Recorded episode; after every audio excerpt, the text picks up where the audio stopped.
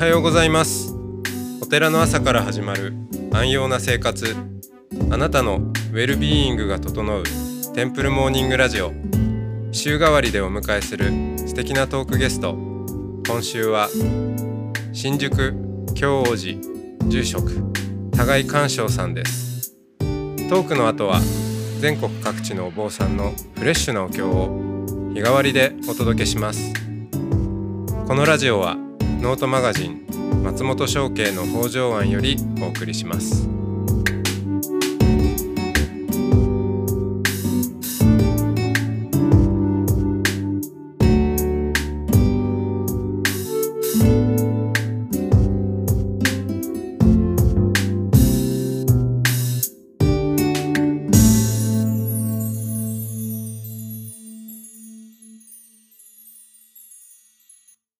はようございますおはようございます。はい今日もお互い鑑賞さんとおしゃべりをしていきますよろしくお願いします。お願いしますいやその元元気で、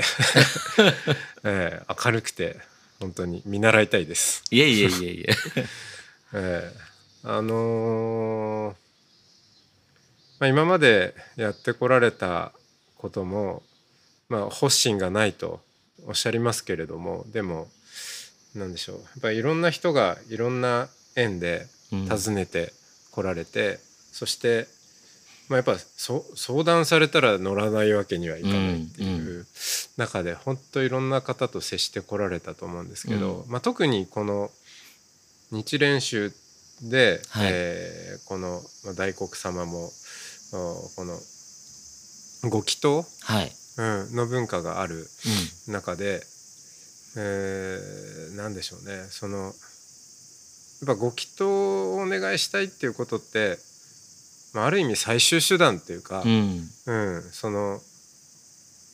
じゃあ病気だったら、うん。いきなりご祈祷ではなくて、うん。まあ、まずは病院に行ったり、えーいろんな治療、うん。で代替医療とか、まあ、そういうことも手を尽くした上で、うん。それでもなおやっぱり何かしたいっていう、まうん。あ、そういう思いを受け止める場所だと思うんですよね。で多分以前に、うん、お会いしてあれなんかの会合で、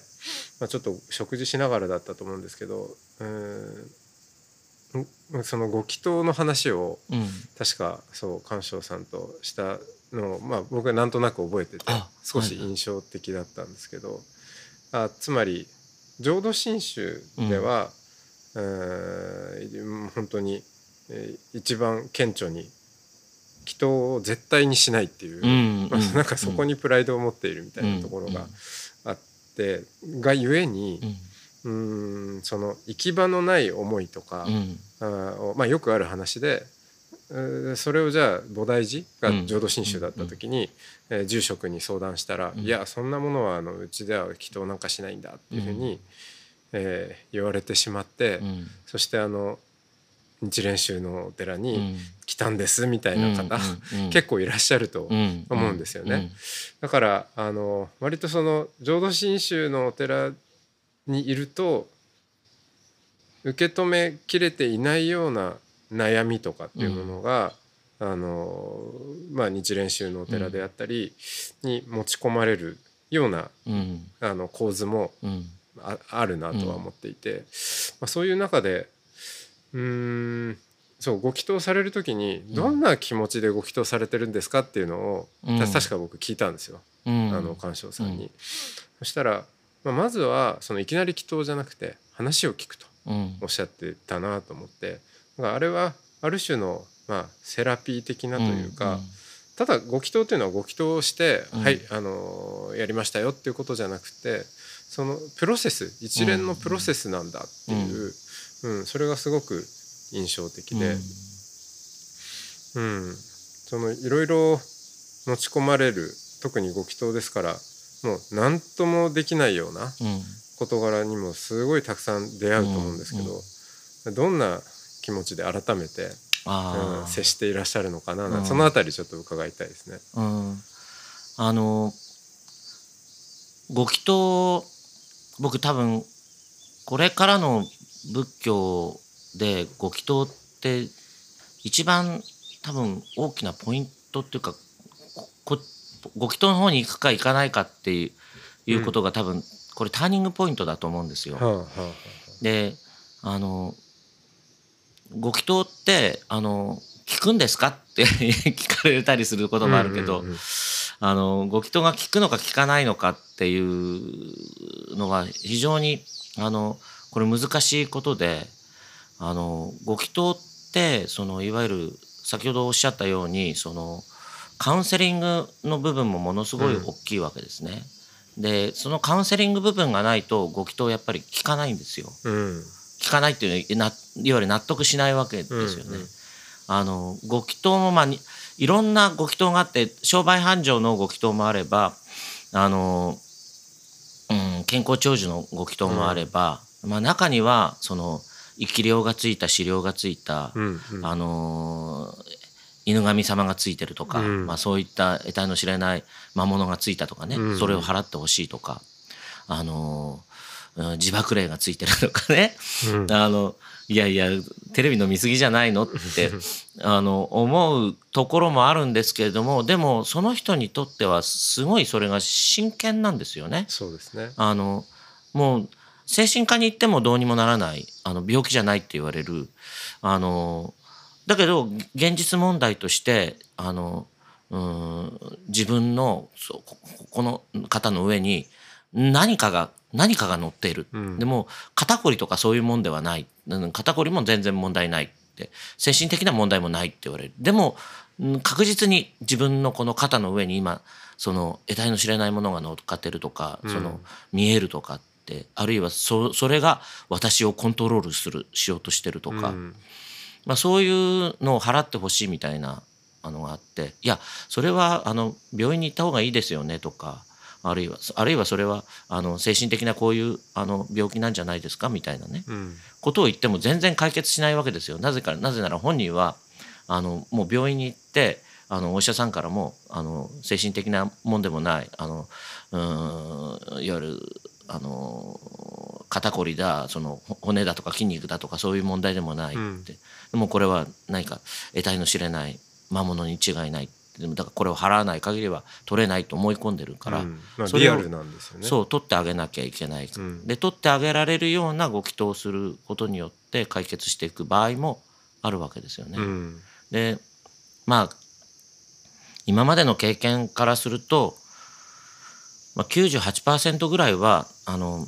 まあ、実際そういうものではないだろうなって思うんですよね。ただ、うんうんほんの数例だけ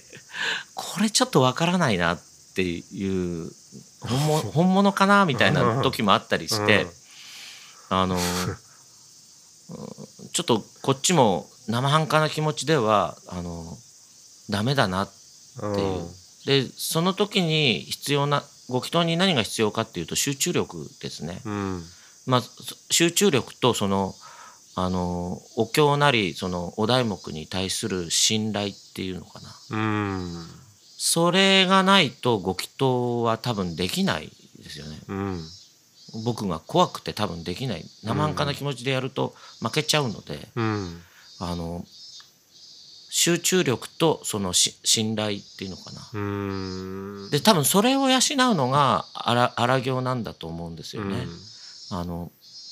荒行に行かないとご祈祷ができないわけじゃないんですよ。はい荒行に行かなくてもご祈祷できるんですね。うんあの日蓮宗はあのちょっと変わったご祈祷の仕方してあの木の板にうん。数珠を当ててカンカンカンカン、はいカスタネットみたいな,、はい。な感じなんですけど音を出してお経に合わせてくじを切るっていう、あのそういうご祈祷の仕方するんですけどそのやり方はあのまあ荒行に行けば教えてもらえるしあのまあ極端な話それだけだったらあの勉強しするなり誰か教えてくれる人がいれば誰でもできるわけですよ。うんところが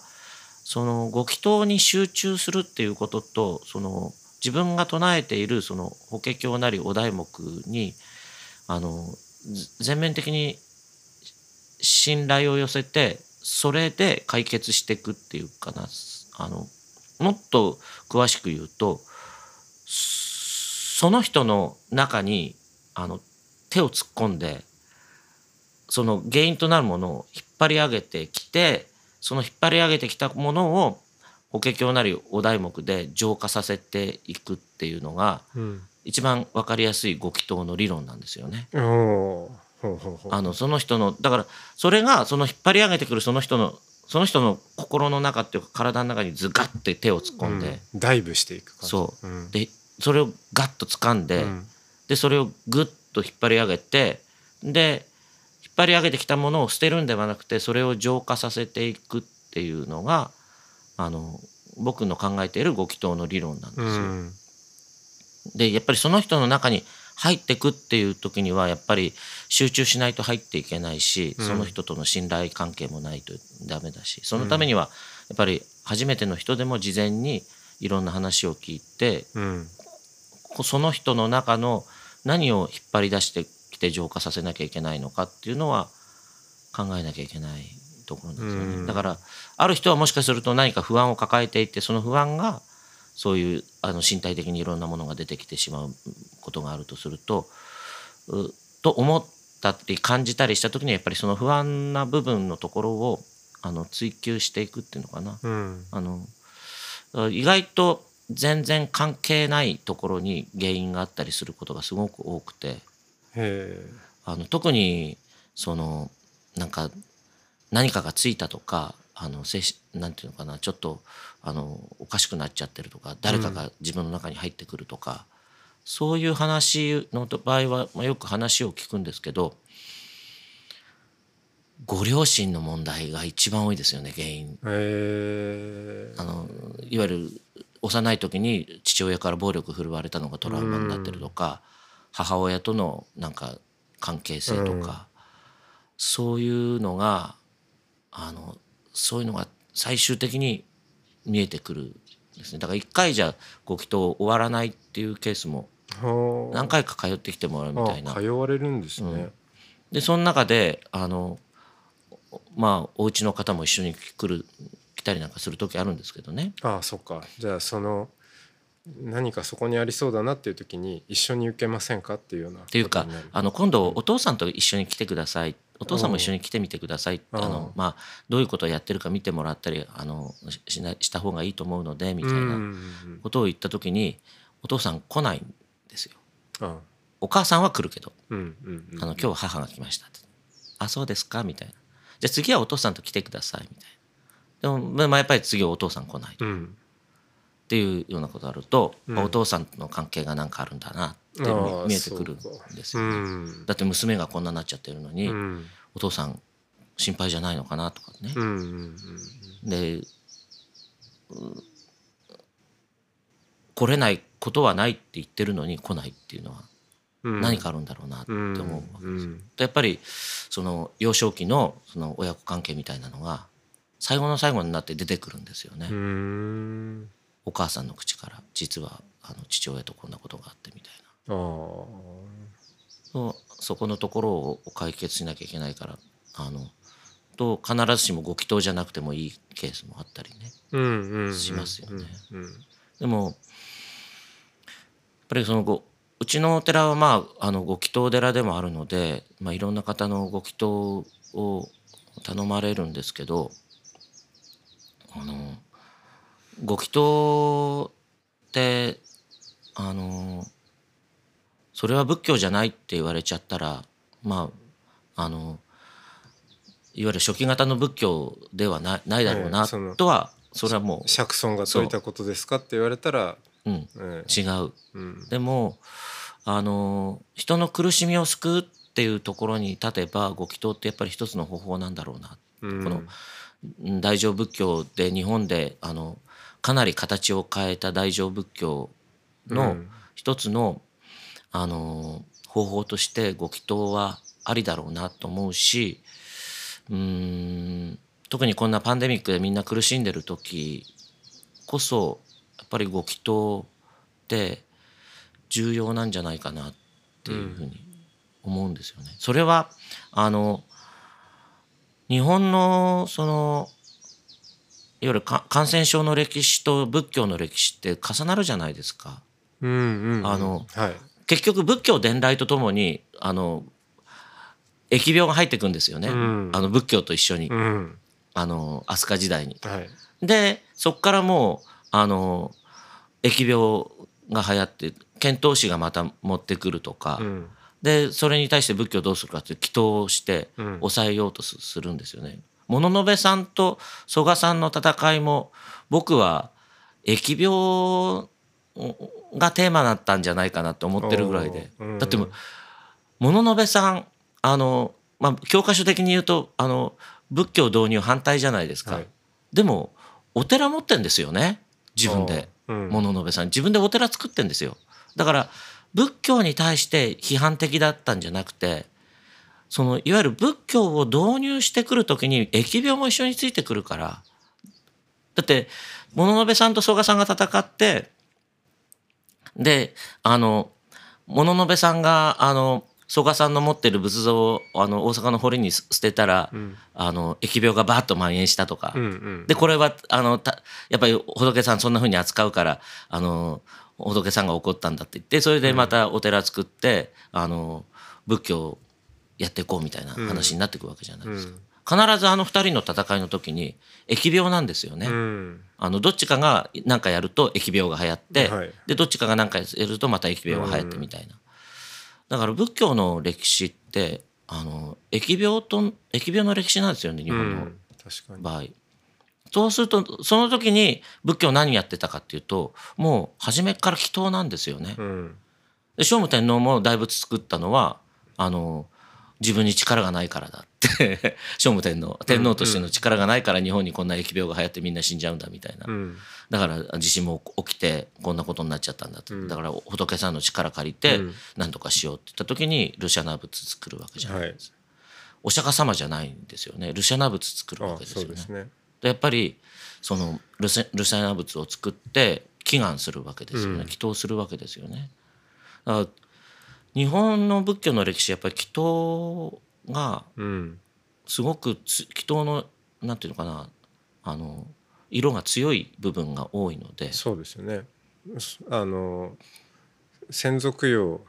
以上に、うん。うん、そこから始まったみたいなところがあるわけですよね。まあこれは今でこそそう。こうやってあのお墓があったり、まあ、その檀家制度っていう形がまあ一つの大きなスタンダードになってますけど、なんとなく日本人の中に刷り込まれちゃったものってあってうん。あのなんそれを理屈では分かっても拭えない部分ってあるんだろうなとは思いますよね。うん。祈祷もそうだしあの年間行事だってあのこんな状況でもお彼岸になればやっぱりお参りに来るんですよね。で電話で檀家さんたちと話してると「いやおおお墓ほったらかしにしてるとねなんか悪いことが起き起きちゃうんじゃないかとか思って」とかって言うから「いや大丈夫あの僕がちゃんと守ってっから」とかうん言うんですけど、でもやっぱりそのお墓をないがしろにしてるから悪いことが起きるみたいなのは全然仏教でも何でもないのにでもやっぱりそういう気持ちを持ってしまうっていうのは日本人特、独特の考え方で、だんだんなくなってってしまうそういう考え方もあるだろうけど根強く残っちゃってるものもやっぱりありますよね。ありますよね。うんでそのいやいやこう近代合理主義があーしかもそれがどんどんうーん世界を覆い尽くしていくと、うん。どんどんその人間が理性で分かる領域が広がってう、ん。うーんそうでないところが、まあ、やがて消えていく運命にあるんだと、うん。まあ、いう向きのおこうなんでしょう。議論っていうのもあると思うんですけど、うん。まあ、そんだったらそんこんなにスピリチュアル流行らないよねっていううん。話であり、うん。逆にその、まあ、AI とか、うん。まあ、そういうものが発達していくがゆえにそのもう人間のその合理性では割り切れない、うん。ところがすごいはっきりと残ってむしろこうむき出しにうん。なっていくようなところも出てくるのかなとも思いますし、まあ、そうした時にご祈祷っていうのは、うん。うん、そんな簡単に消えないよ、うん。消えないどころか、うん、結構そここそがうん。まああもしかしたら今お墓がうん。ねいらないんじゃないかとか、まあいろいろありますけど、うん、ご祈祷の方が根強く残ってくんじゃないかなっていうのはありますよね。でも、うん。なんていうかなおお坊さんがあの頭良すぎるようになっちゃったっていうか、うん。あのんなんていうのかなテーラワーダに対するちょっとひあの引け目があるっていうかはいはい。あのなそのごき日蓮宗のな中でもそのご祈祷を軽視する傾向ってあったりするんですよね。はい、あのあの、うん、それは仏教じゃないよとかさ、うん。うんあのそういうような感じでね、うん。あのうんご祈祷したからって治るもんではないとかね、うん。お釈迦様はそんなこと説いてないとか、まあ、言っちゃったりする若い方々もいらっしゃるんですけど、あのまあ、そういう方はそういう方であのそういう生き方で考え方でやっていけばいいんだろうなと思うけど僕はややっぱりどっかそのこのご祈祷っていうものがこれからもずっと残っていくような気はするしそのうん本当にそのマインドフルネスじゃないけど心の問題をねあの自分でコントロールして瞑想して解決できていくんだったらご祈祷はいらないんだからいらないに越したことはないわけですけど、うん。でもそれでもやっぱりどうにもなんない時ってご祈祷っていうのは一つの方法としてあるんだとするとご祈祷のご祈祷はきちんとした形であの残していくべきだなとは思ってますね。うんで特にあの今スピリチュアルと仏教がすごい近くなってきてるじゃないですか。はいはいあのちょっと前までは神社とすごくあのスピリチュアルってあの、うん、そうですね。し親和性があったっていうかパワースポット的な。神社がつ、はい。あのつ寄り添ったっていうか。そうですね。まあ悪乗りしたとも言えますけど。で今、今度仏教がスピリチュアルにすごい近づいてきてるので、うん。そうするとやっぱりご祈祷ってやっぱりスピリチュアルと相性悪くないので、うん。まだまだ生き残っていくんじゃないかなっていう気はしますけどうね。ん。そうですね、うんやっぱ浄土真宗であの、まあ、親鸞上人が家事祈祷を否定したっていう、まあ、それはいいんですけど、うん。でも私はその家事祈祷を否定しでも当時は特にすごいそれがあの力を持ってもいたし今以上に他に、えー何か問題が起きた時の対策手段もなかったわけなんで例えば疫病に対しても。うんうんででもそこに否定をしたっていうことはあのそのいやそれが科学的に根拠がないとかそんな話じゃなくて、うん。当然当時は。分からない。うん。分からない分からないけれどもあの私はそれには頼らないっていうことであって、だからあのついつい、まあ、そのあの鑑賞さんがおっしゃったようにこう賢くなっちゃうっていう、お坊さんがなんかお坊さんとしてじゃなくて単なるこう現代現代人の理理性うん。の部分で、うん。いやそんなものはありえないっていう、ふうな否定の仕方とこうごっちゃになってるようなところがあると思っていて、そうだからやっぱまあ正しい態度っていうのがあるか分かりませんけどでも、まあ、親鸞上人に習おうとするなら、えーどっちかっていうとあのその科学的にありえないじゃなくて、分からないっていう分からないけど私はそれには頼らないっていうことなんだと思うんですよね。いいんですよね。あの親鸞さんは親鸞さんでそれにあの一番なんか心を委ねられるっていうかあの気持ちが通じられるっていう人もいるだろうし、うん。いやいや日蓮上人だようん。いやいや空海さんだようん。いや最澄さんだよとかいろんなやはり日本にこうやって鎌倉時代に起きた鎌倉仏教が残っててぱり自分がフィットするあのところを選べるっていうのはそういう意味では僕は全然ありだと思うんですけどね。祈祷する宗派もあって祈祷しない宗派もあるっていううんのは、うんうん、全部がしなきゃいけないわけじゃないし。そうですね。でし信仰なりあの心の支えはあの例えば浄土真宗だけど、うん。祈祷に関してはじゃあ日蓮宗とか真言宗にお願いしようとか、ありだと思いうん。ます。っていうことになってくるうんのかなっていう気もしますけどね。いやーうん、ちょっと祈祷はあの自分でやらないがゆえに、うん、常に関心のあるところなんでいやあのすごく興味深いお話を聞かせていただきました、うん、じゃあ今日はこの辺で、はい、ありがとうございました。ありがとうございました。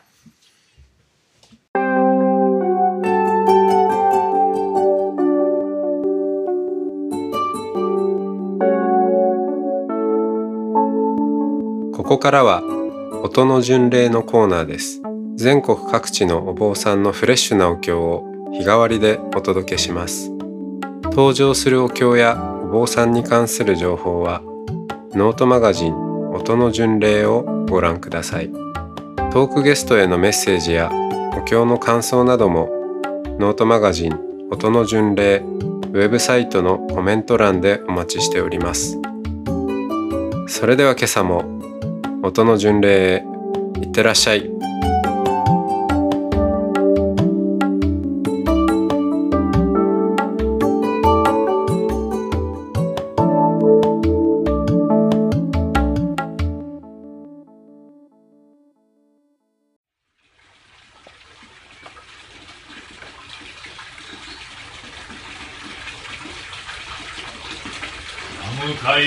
各憲法本門三大非法寺の一年三千本も八本上行書伝本人下手の安無妙法蓮華経南区音実上第四教主釈迦無異世尊称名法家の家宝如来南本下上行無辺行上行安寿行等の死害菩薩。おじて遅延部罪の地味蔵の台なんなら感情の所存。別して南の末法園の大同士高と日蓮大菩薩。お改ざん日十大商人と来臨用は知見商覧愛民語の術南無妙法蓮華経。本来感情諸君の厳然において慎み敬って記念させまするところ。天下太平、国家安全、五国成就、万民気楽、疫病退散、一切無償下のご守護、南無妙法蓮華経。さらに本第26話にまにまねままねしれしゃりてしゃみゃしゃびた。いせんてむくてむた。びしゃびあいしゃびそびしゃびしゃやしゃいあんにせんてしゃびなれにやろきゃばしゃしゃびしゃにねびてあべんた。らねびてあた。んだはれしゅれくれむくれあられはられしゅかしやさまさんでぶた。べきいてつまはりしてとやねくしゃねばしゃばしゃしゅかいマンタラマンタラシェタウロタウロタギュシャラシャラシャヤタヤマロアマヤタヤ。ザレマカザレキモキヤレアラチネネチネタチチネチネチチネ Erici haçiyari nari tonari anunari kudaviya kâne kâne kuri kendar kendari matogi çogri uroşay Haçi debi debi debingi debi ya debi debi debi debi debi debi debi roke roke roke roke take take take toke toke toke muşovane ああ、たんだいたんだ、あじ、たんだ、あて、たんだ、ぐしゃれ、たんだ、しゅだれ、しゅだれ、しゅだれ、きぼった、はせね、さるばたれに、あばたに、さるばましゃ、あば、しゅあばたに、そやはぎしゃに、そやね、じゃだね、あそぎ、そやはきゃだい、てれやだ、そぎゃとら、あだせはでさるばそが、たまじきゃらんで、さるばさるましゅりて、さるばさたろうだ、きょうしゃり、あそぎゃだ、しんなべけりだいて。ほん門八本城行書伝本人主の南無妙法蓮華経南無妙法蓮華経南無妙法蓮華経南無妙蓮華経南無妙法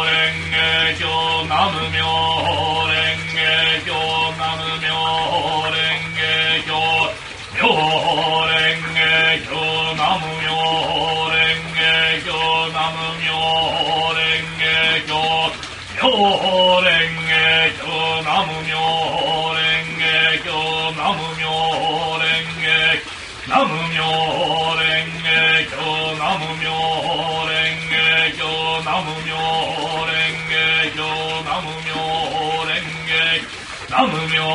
蓮華経南無妙蓮華経南無妙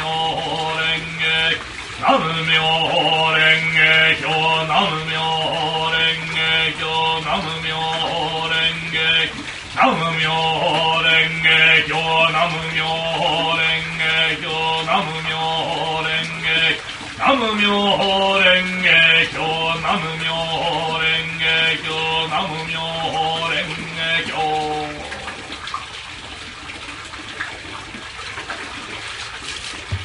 関症状関光大地栄化非関球児関上頑丈戦後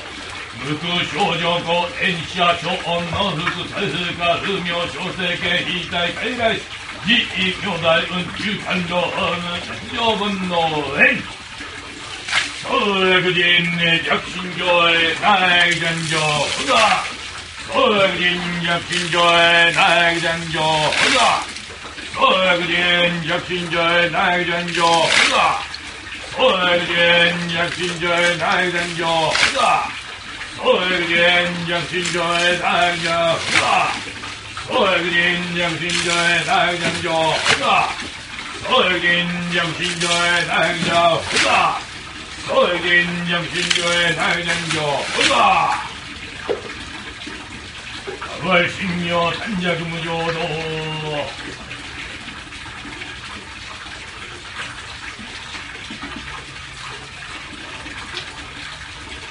来感情諸村の源前において慎み敬って記念しかけません天下太平国家安全五国成就万民家楽の仏公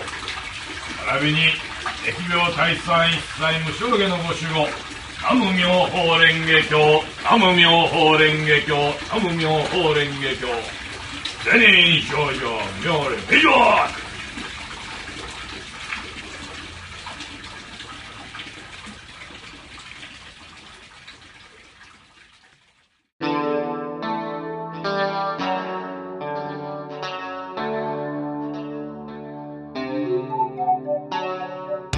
このポッドキャストはノートマガジン